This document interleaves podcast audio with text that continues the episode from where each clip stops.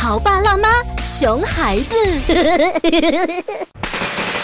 小帅，过大年串门要跟亲戚长辈拜年啊，你要主动去问候长辈。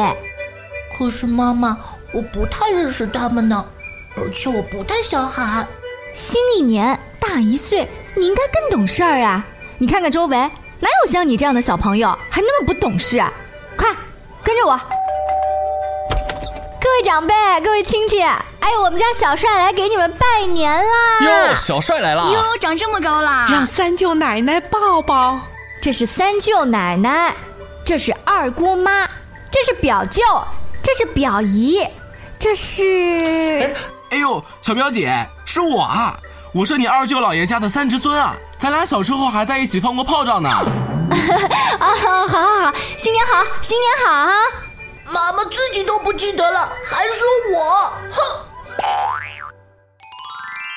有请九八八故事广播《潮爸辣妈》特邀嘉宾葛玲丽老师。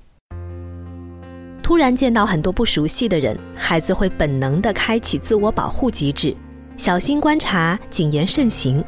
这不是不懂事，恰恰是孩子心智成熟、懂得区分远近亲疏的标志。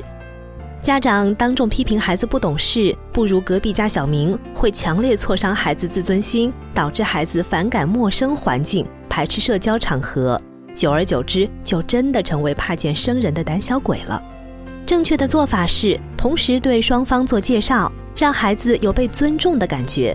如果孩子确实不愿意喊人，也不是什么大不了的事儿。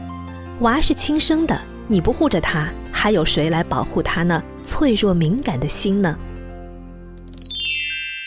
更多育儿故事和经验分享，请关注微信公众号“潮爸辣妈俱乐部”。